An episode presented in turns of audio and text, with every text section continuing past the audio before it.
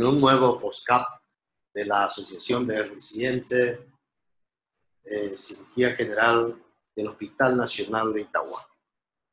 En esta oportunidad vamos a contar con la charla de la doctora María Liz Sánchez. La doctora es ex residente del Servicio de Cirugía General del Hospital de Clínica Sala 10.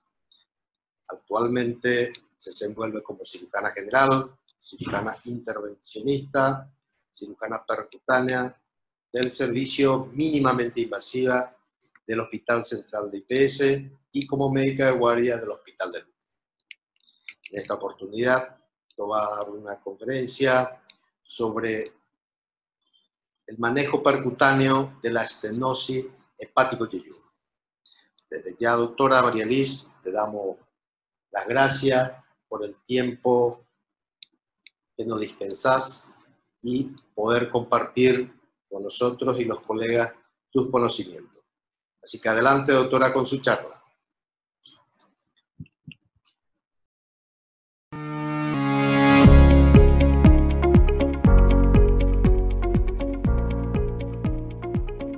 Hola a todos, yo soy la doctora María Liz Sánchez, soy cirujana, hago cirugía percutánea y hoy les voy a hablar del manejo percutáneo de las estenosis de anastomosis biliodigestiva.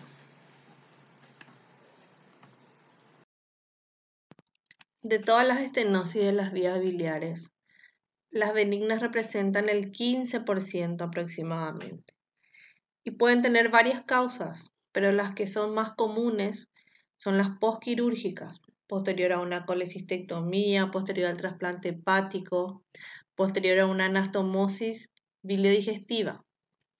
Existen también otras causas como las inflamatorias, la pancreatitis crónica, la colangitis esclerosante primaria y otras que son mucho menos comunes, que se ven en forma muy esporádica, que son las vasculitis, la, tuberculosis, pacientes que fueron sometidos a tratamiento con radioterapia o una ablación con radiofrecuencia.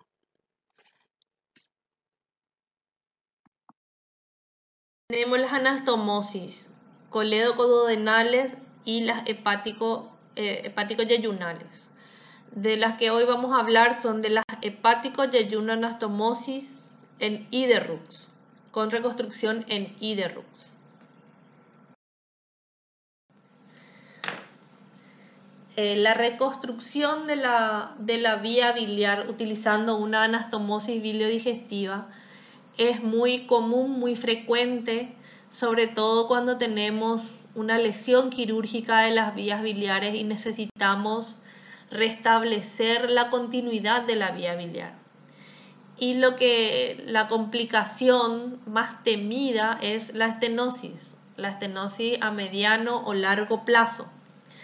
Eh, puede ocurrir esta estenosis en 7 a 30% de los casos y se debe a una cicatrización fibrótica del sitio anastomótico que a su vez podemos atribuir a una mala técnica en la, en la anastomosis, a la utilización de materiales de sutura inadecuados o incluso el haber eh, hecho esta anastomosis sobre una vía biliar muy fina.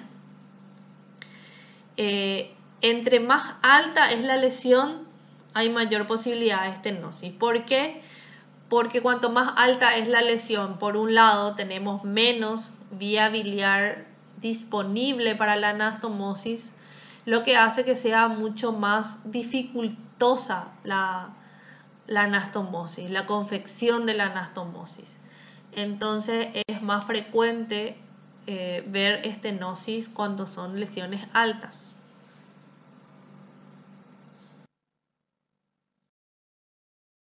El 65% de las estenosis se presentan durante los primeros dos años posteriores a la reconstrucción, el 80% dentro de los cinco años y el 90% dentro de los siete años. En centros de referencia publican éxitos a largo plazo que puede superar el 90%, pero esto sucede en eh, centros seleccionados con alto flujo de pacientes y eh, alto training en la, confección de la anastomosis.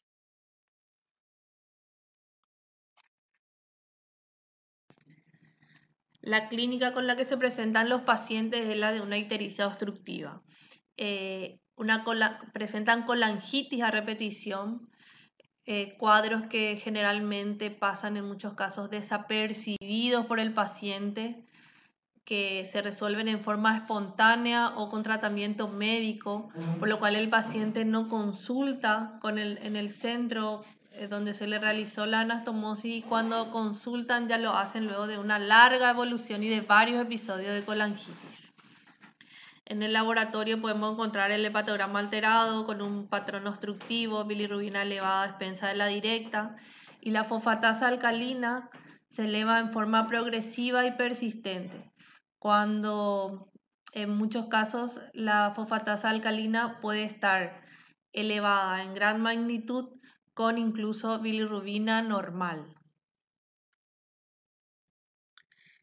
Las imágenes, la ecografía nos ayuda, por un lado, a ver las vías biliares, la dilatación de vías biliares, que en un 70 hasta en un 75% de los pacientes se puede presentar con vías biliares intrahepáticas no dilatadas o levemente dilatadas. Y por otro lado, nos ayuda a ver la presencia de litiasis a nivel de la vía biliar.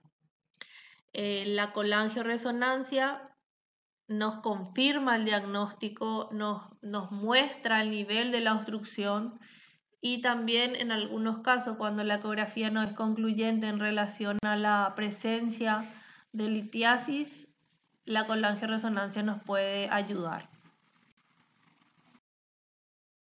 Las estenosis y la anastomosis biliodigestiva son una complicación grave ¿Por qué? A pesar de ser benignas, son graves. Porque se manifiestan con ictericia obstructiva, que produce colangitis a repetición, que lleva un alto riesgo de convertirse en una colangitis esclerosante secundaria, de una cirrosis biliar secundaria y de requerir trasplante hepático o incluso no llegar al trasplante hepático, sino a la muerte del paciente. Por eso es que, ¿cuáles son los objetivos del tratamiento de las estenosis? ¿Qué es lo que buscamos?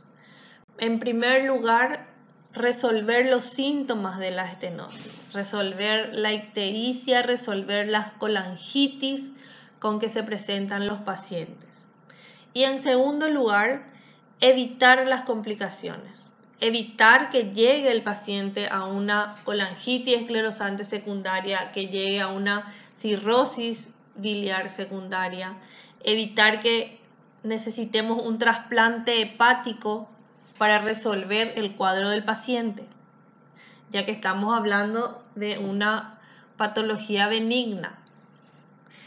Las opciones terapéuticas son muchísimas, pero las que se encuentran disponibles en nuestro medio son, por un lado, la hepático, la re hepático yeyuno anastomosis, la opción quirúrgica, y por otro lado, de lo que vamos a hablar mejor hoy, que es el drenaje biliar percutáneo transparieto hepático seguido de dilatación con balón.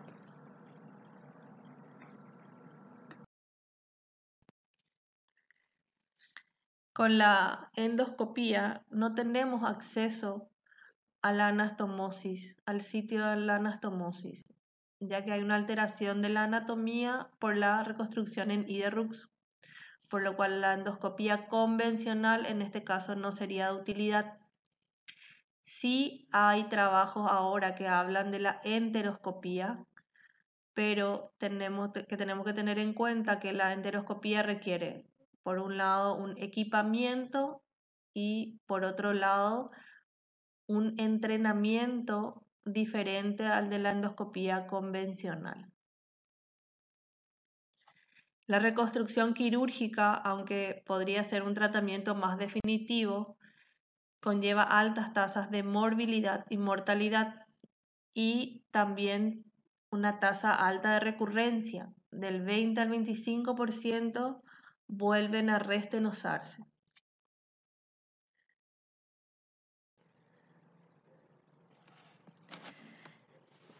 En 1965, luego de un estudio con animales, se introdujo una técnica para el manejo de las estenosis y de las anastomosis hepático-yeyunales.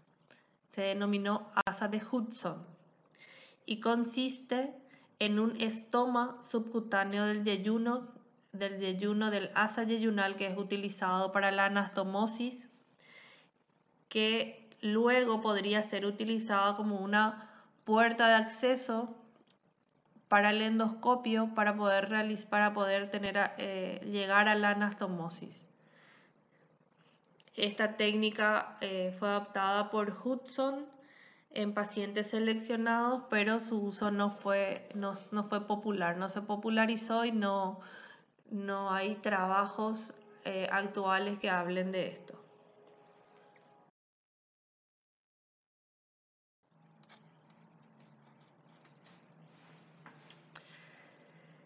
En 1978, Molnar describe la primera serie de dilatación percutánea hepática con balón y la primera serie de grande de pacientes fue reportada por Müller en 1986.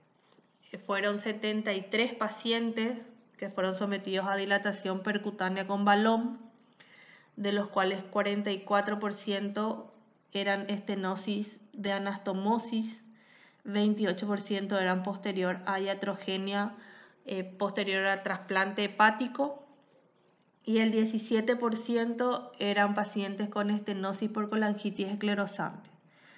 Luego de 36 meses de, de observación de estos pacientes, se vio que el grupo de la estenosis de la anastomosis presentó 67% de éxito el, de iatrogenia 76% y los pacientes de colangitis esclerosante 42%. Bueno, ¿cuáles son los materiales que necesitamos para realizar el drenaje y la dilatación? En primer lugar está el set de introducción, el set introductor del, del catéter que consta de la aguja de chiva, que es la aguja para la punción inicial, que, y luego tenemos la guía, la guía 0018, el introductor intercambiador de, de Agostino, que también puede ser el de NEF. La diferencia es que el, de Agostino lo que tiene es una manguerita lateral que nos permite hacer eh, la colangiografía con la guía puesta dentro del, catéter, dentro del introductor. Tenemos la guía, la guía hidrofílica, que es más flexible, y la guía Amplatz, que es una guía más firme, la alambre guía, y el catéter angiográfico direccional, que lo que tiene es una punta radiopaca que nos ayuda a eh, dirigir el, por un lado, ver y por otro lado, direccionar el, el catéter.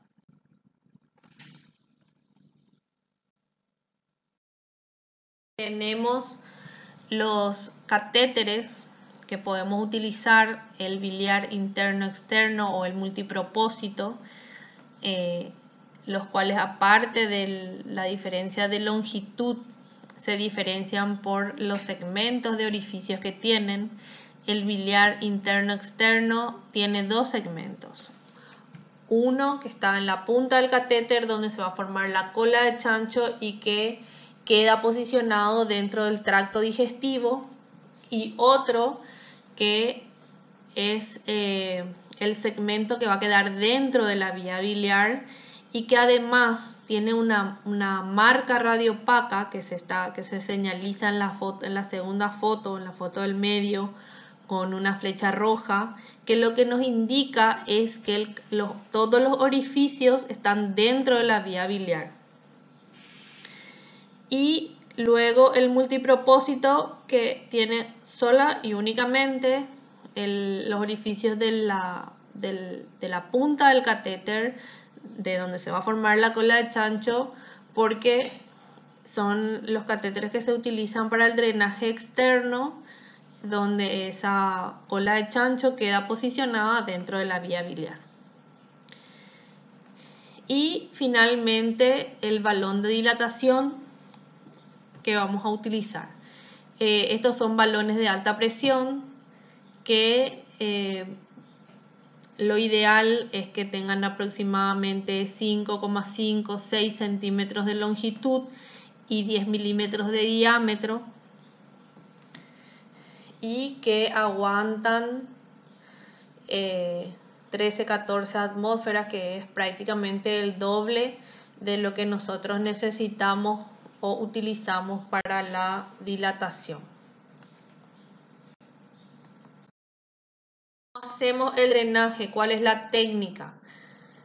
Bueno, en primer lugar tenemos la anestesia. La anestesia puede ser local, más sedación, o sedación con intubación orotraqueal, anestesia general.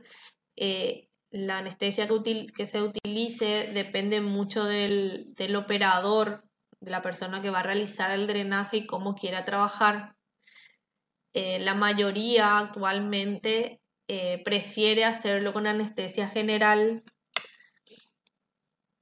bueno, eh, iniciamos el drenaje con la punción, la punción que es la colangiotrasparieto hepática, que lo que tiene por objetivo es teñir, marcar el árbol biliar y poder elegir cuál es la, vía biliar más accesible eh, para realizar el drenaje. Esto se puede realizar, iniciar tanto de la derecha como de la izquierda. Cuando entramos por el lado derecho, lo hacemos con radioscopía. Cuando entramos por el lado izquierdo, eh, lo hacemos guiados por ecografía. Esa es la diferencia, además de otras cosas como eh, que algunos prefieren el izquierdo porque tienen visión directa con la, con la ecografía, porque eh, se puede realizar en pacientes que tengan, a pesar de que tengan ascitis, lo cual es un inconveniente para iniciarlo desde el lado izquierdo. Eh, también hablan, ah, se habla del dolor que produce la punción desde el lado derecho, donde es intercostal, que es, más, es mayor a la del lado izquierdo, pero eh, todo eso también tiene mucho que ver, toda todas las elecciones tienen mucho que ver con el entrenamiento de la persona que está haciendo el drenaje o que va a hacer el drenaje y la preferencia de, esa persona. Bueno, eh, en tercer lugar tenemos el tipo de drenaje cuando hacemos un externo, cuando hacemos un interno externo. ¿Qué significa tener un drenaje externo? ¿Qué significa tener un interno externo? El drenaje externo básicamente es un drenaje de la vía biliar que no logra atravesar, el, catéter no logra atravesar la estenosis. Entonces queda únicamente como drenaje de la vía biliar el interno externo logra atravesar, el catéter logra atravesar la estenosis, entonces tenemos un doble sistema de drenaje. Tenemos por un lado el externo y por otro lado eh, el paso de la bilis al tubo digestivo a través del catéter que eh, hace una, un efecto de bypass de la estenosis. Generalmente se trata de hacer interno-externo. ¿Por qué? Porque es lo que nosotros necesitamos para tener acceso al, a la, para poder flanquear la estenosis con el, balón y realizar eh, las dilataciones. Muchas veces esto no es posible. Eh, tanto porque es una estenosis eh, muy importante que no, deja pasar el catéter, porque hay inflamación, porque hay una, una infección. Entonces, en esos casos se deja el externo en forma temporal hasta que mejore las condiciones generales, baje la inflamación, em, haya menos infección y luego se trata de cambiar por un interno externo, que sí en este caso es el definitivo eh, hablando del tratamiento de, las series de dilataciones.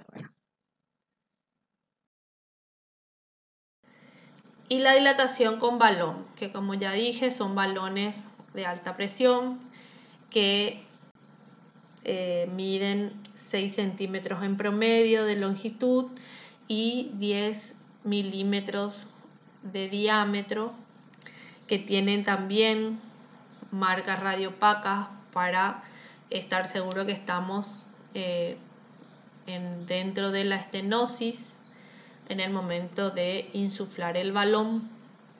Eh, el balón se, se insufla con contraste para poder ver y justamente lo que se ve cuando se insufla es la muesca que produce el que produce el, la estenosis. Bueno. La técnica eh, explicada paso a paso. Eh, iniciamos con la punción con aguja de chiva, donde teñimos todo el árbol biliar y vemos cuál es la, la vía biliar más accesible o más adecuada para realizar el procedimiento. Si es desde el lado derecho, lo hacemos desde el inicio con colangiografía. Si es del lado izquierdo, lo hacemos guiado por ecografía. En el lado derecho, la punción se realiza a nivel del noveno espacio intercostal y eh, línea, línea axilar media o anterior.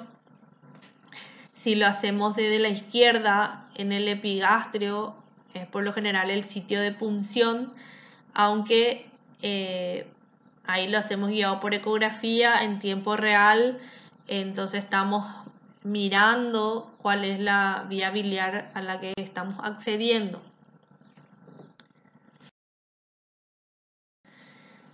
Pasamos la guía 0018 a través de la aguja chiva, retiramos la aguja y a continuación hacemos, eh, introducimos el de Agostino.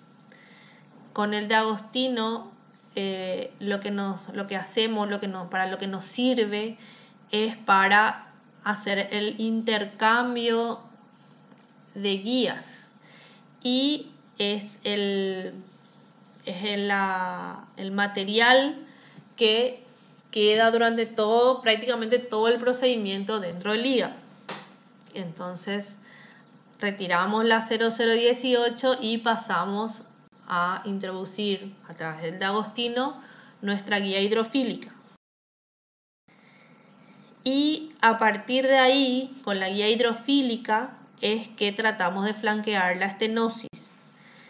Eh, para ayudar en, en eso, en flanquear la estenosis, tenemos el catéter angiográfico direccional que lo que hace es, por un lado, con la punta, con la, punta que tiene, que es radio opaca eh, y que, es, que tiene una cierta curvatura, nos permite ver y nos, nos permite dirigir hacia donde creemos eh, está el sitio por el cual vamos a atravesar la estenosis.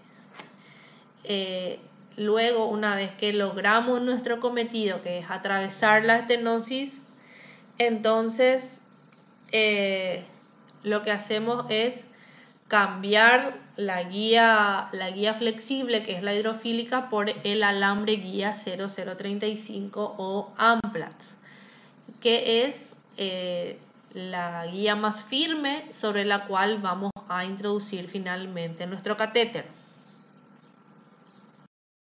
Finalmente colocamos el catéter sobre el alambre guía, atravesando la estenosis si es que eh, logramos colocar un interno externo y también colocar el catéter multipropósito sobre el alambre guía, pero con el extremo, la cola de chancho en la que queda en la vía biliar si solo logramos hacer el externo. Finalmente, en ambos casos retiramos la guía, formamos ah, la cola de chancho con el hilo que, trae el catéter y eh, le conectamos a una bolsa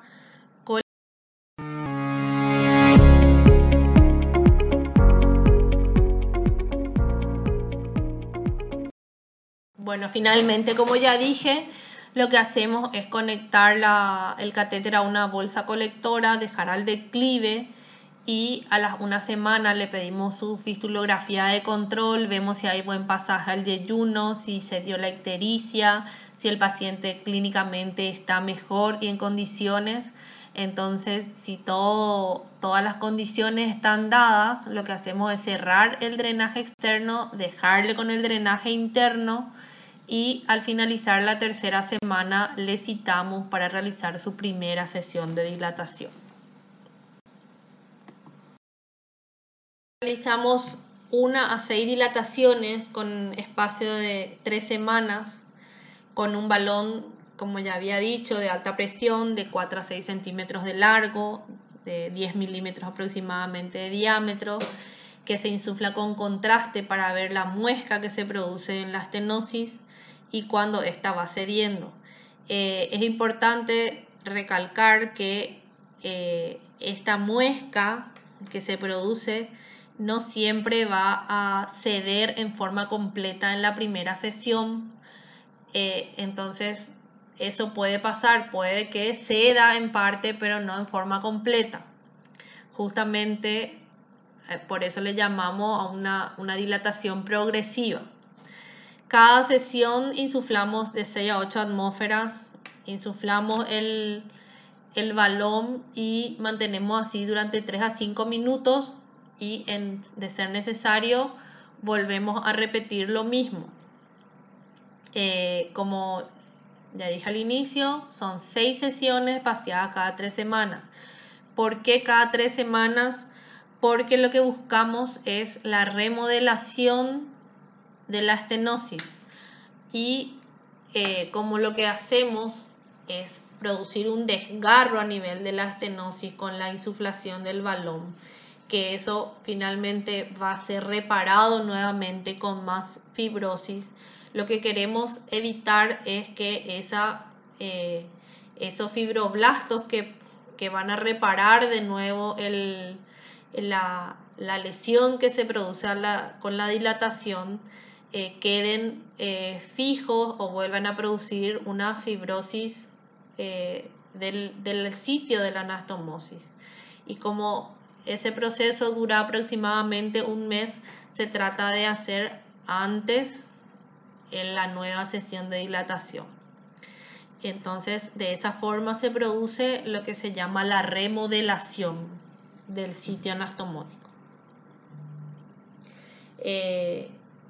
Con respecto al número de sesiones, eh, hay otras experiencias y otros trabajos. Eh, hay experiencias y trabajos en los cuales eh, habla de, tres sesiones, como máximo cuatro. Bueno, nosotros lo hacemos hasta seis y luego vemos si logramos logramos el objetivo, logramos eh, con éxito permeabilizar la estenosis o el paciente definitivamente va a requerir una nueva hepático yeyuna anastomosis.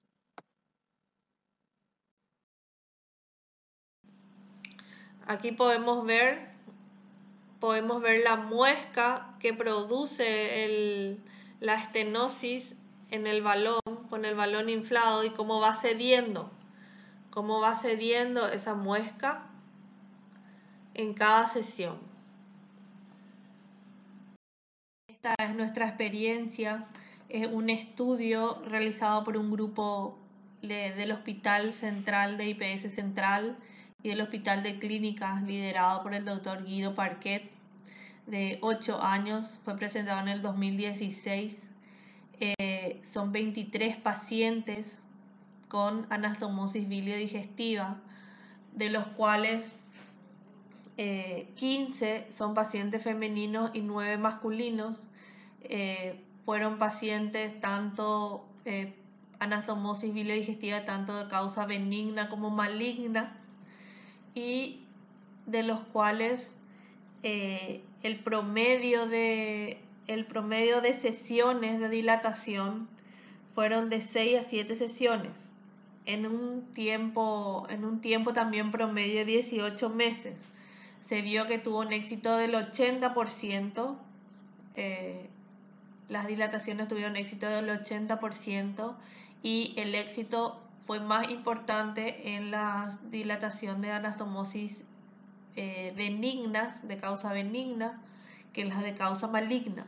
Y la mayoría eran posterior a colecistectomía, a lesión quirúrgica de las vías biliares. Hubieron cuatro fracasos, dos no se pudieron, eh, no se pudieron eh, canalizar, no se pudo realizar el drenaje y de los cuales fueron, los cuales fueron a, una red hepático yeyuno anastomosis. Uno de ellos volvió a restenosar y ahí sí fue dilatado con eh, balón nuevamente y con éxito. Y el, otro paciente que fue sometido a una red hepático yeyuno anastomosis eh, hizo una, desarrolló una cirrosis biliar secundaria y fue al óbito tiempo después. Eh, las complicaciones o la morbilidad, em, eh, lo, que, lo que se vio con más frecuencia fueron la pérdida accidental del catéter porque el paciente eh, tiene un periodo bastante largo donde tiene que tener el catéter puesto y evidentemente eso hace que en algún momento pueda suceder que accidentalmente se estire el catéter y se retire. Y también la presencia de cálculos. En cuanto al tema de los cálculos, es muy importante que los pacientes, una vez que se realizan, desde el primer momento que se realizan una anastomosis biliodigestiva, deban eh, tomar, deban consumir, deban medicarse con eh, ácido urodesoxicólico, que lo que hace es fluidificar, ayuda a fluidificar la bilis para evitar justamente la eh, formación de cálculos. Estos son otros trabajos realizados, uno en, el Hospital de Clínicas de Buenos Aires y el otro en, la, en California, la Universidad de California.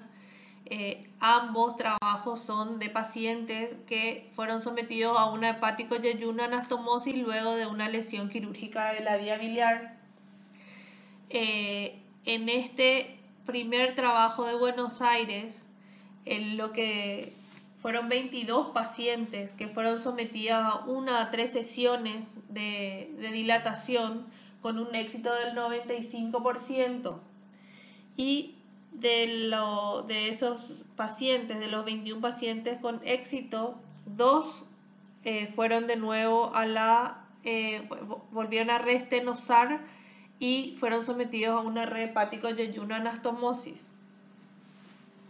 Y el otro trabajo, que es de la Universidad de California, eh, fueron en principio 61 pacientes, de los cuales 32 de esos pacientes fueron sometidos a una eh, dilatación con balón, percutáneo con balón, y de los cuales 21 pacientes tuvieron éxito, 66%. De esos 21 pacientes, uno a largo plazo, en 13 años de seguimiento, volvió a eh, y fue sometido nuevamente a una dilatación con balón con éxito. En ambos trabajos habla de una a tres sesiones de dilatación con balón. Eso fue cambiando y, como les había dicho antes, eh, podemos hacer de hasta ocho sesiones de una a ocho sesiones.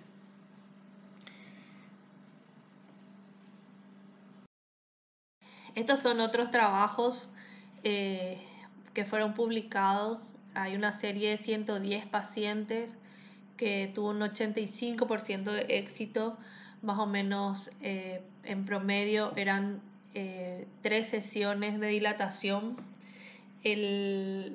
lo que lo diferente en, esto, en esta serie es que un grupo de pacientes fue sometido a dos sesiones cada seis semanas al finalizar las dilataciones, donde ya no había muesca, donde ya estaba permeable la anastomosis, pero de todas formas eh, hicieron estas dos sesiones, eh, vamos a llamarlas sesiones de seguridad, y luego de eso se le retira el catéter. Eh, también es importante señalar que el, a pesar de un éxito del 85%, tuvieron 15% de recurrencia. Y este otro trabajo, que es un protocolo diferente, donde fueron tratados 70 pacientes, se hicieron 135 dilataciones en, esos, en estos 70 pacientes, una a dos dilataciones es lo que, a lo que fueron sometidos y las dilataciones son en el día 3 y en el día 5 posteriores a la colocación del drenaje percutáneo.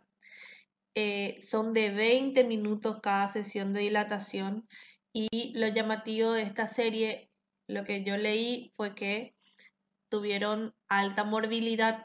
58 pacientes de los 70 tuvieron complicaciones menores y 15 pacientes complicaciones mayores. Eh, yo creo que esto tiene que ver con la dilatación brusca de la anastomosis.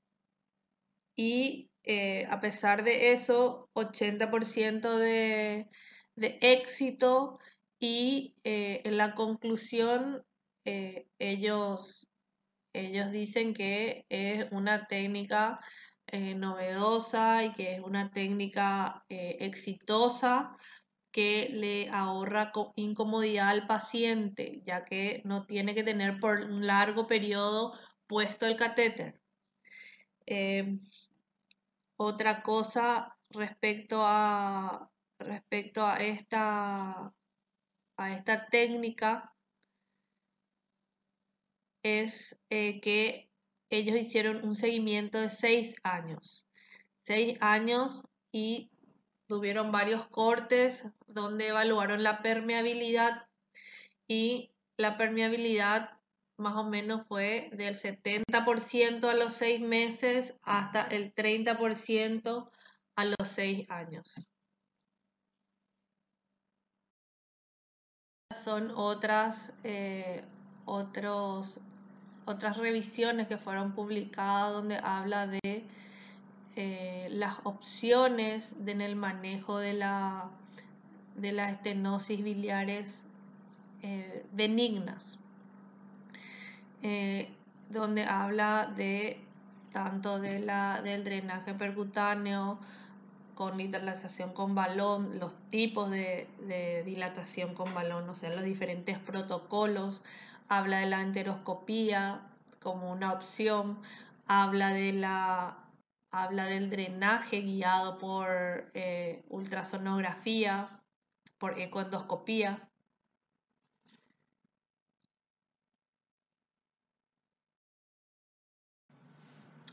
Bueno, este es otro trabajo. Eh, en este trabajo se compara la utilización de stents biodegradables con el balón de dilatación. Eh, hay otros trabajos similares a este donde habla simplemente de la, de la eficacia de la, del stent. El stent que se utiliza es de polidoxanona, tiene más o menos un promedio de seis meses en que el stent es reabsorbido o eh, migra hacia el yeyuno, y el éxito es del 100% a la colocación tiene una alta tasa de permeabilidad, incluso a los 3 a 5 años, en esto, según estos trabajos que se publicaron, el 70% de permeabilidad eh, a pesar del, tiempo eh, en relación, incluso tiene, eh, en el paso del tiempo, tiene mejor eh, permeabilidad o mayor permeabilidad que los pacientes que fueron sometidos a dilatación con balón. Pero son este, bastante costosos, por lo que lo que sugieren es que sean una opción cuando tanto el balón, la dilatación con balón o incluso la cirugía no, no pudo realizarse o fracasó.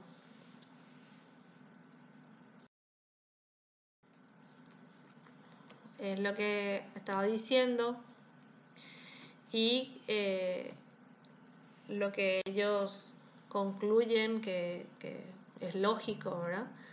Es que obviamente el tiempo, en, eh, el tiempo de tratamiento, la comodidad es mucho mayor en los pacientes a los cuales se le coloca el stent. Bueno, finalmente tenemos este trabajo que es muy nuevo, donde lo que hace es, donde lo que se hace es remedar el tratamiento de colocación de stents progresivos o de de catéteres progresivos eh, endoscópicamente en la forma percutánea. Es un tratamiento eh, que dura aproximadamente un año con colocación de catéteres, eh, número de catéteres en forma progresiva para dilatar la estenosis. en este primer trabajo de 17 pacientes hablan de una, habla de una técnica factible con eh, éxito técnico terapéutico. Eh, lo, que no, lo que no habla este trabajo es respecto a la incomodidad del paciente, al dolor que produce la dilatación en el paciente. Eh, habíamos hablado en el en, las diapositivas anteriores que el momento de la dilatación es, eh, produce mucho dolor y este tratamiento lo que haría era, es producir en forma sostenida eh, bastante dolor.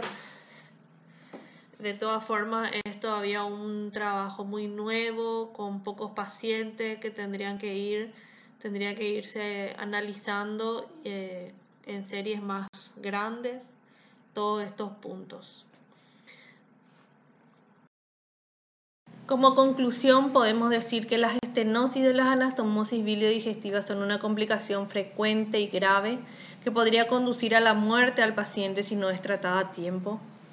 El drenaje percutáneo de la vía biliar seguido de la dilatación con balón es un método con comprobada eficacia donde se utiliza una técnica que es accesible y que puede ser realizada en nuestro medio. El número de sesiones de dilatación varía de 1 a 6 dependiendo sobre todo de la magnitud de la estenosis y es un método que presenta baja morbimortalidad y representa la mejor opción en el momento de decidir el tratamiento de estas estenosis. Esto era todo. Muchas gracias por su atención. Espero les haya gustado la charla. La idea era darles a conocer el método, los beneficios y las dificultades de la técnica. Cualquier duda podemos aclararla a través del curso. Y bueno, eso. Muchas gracias.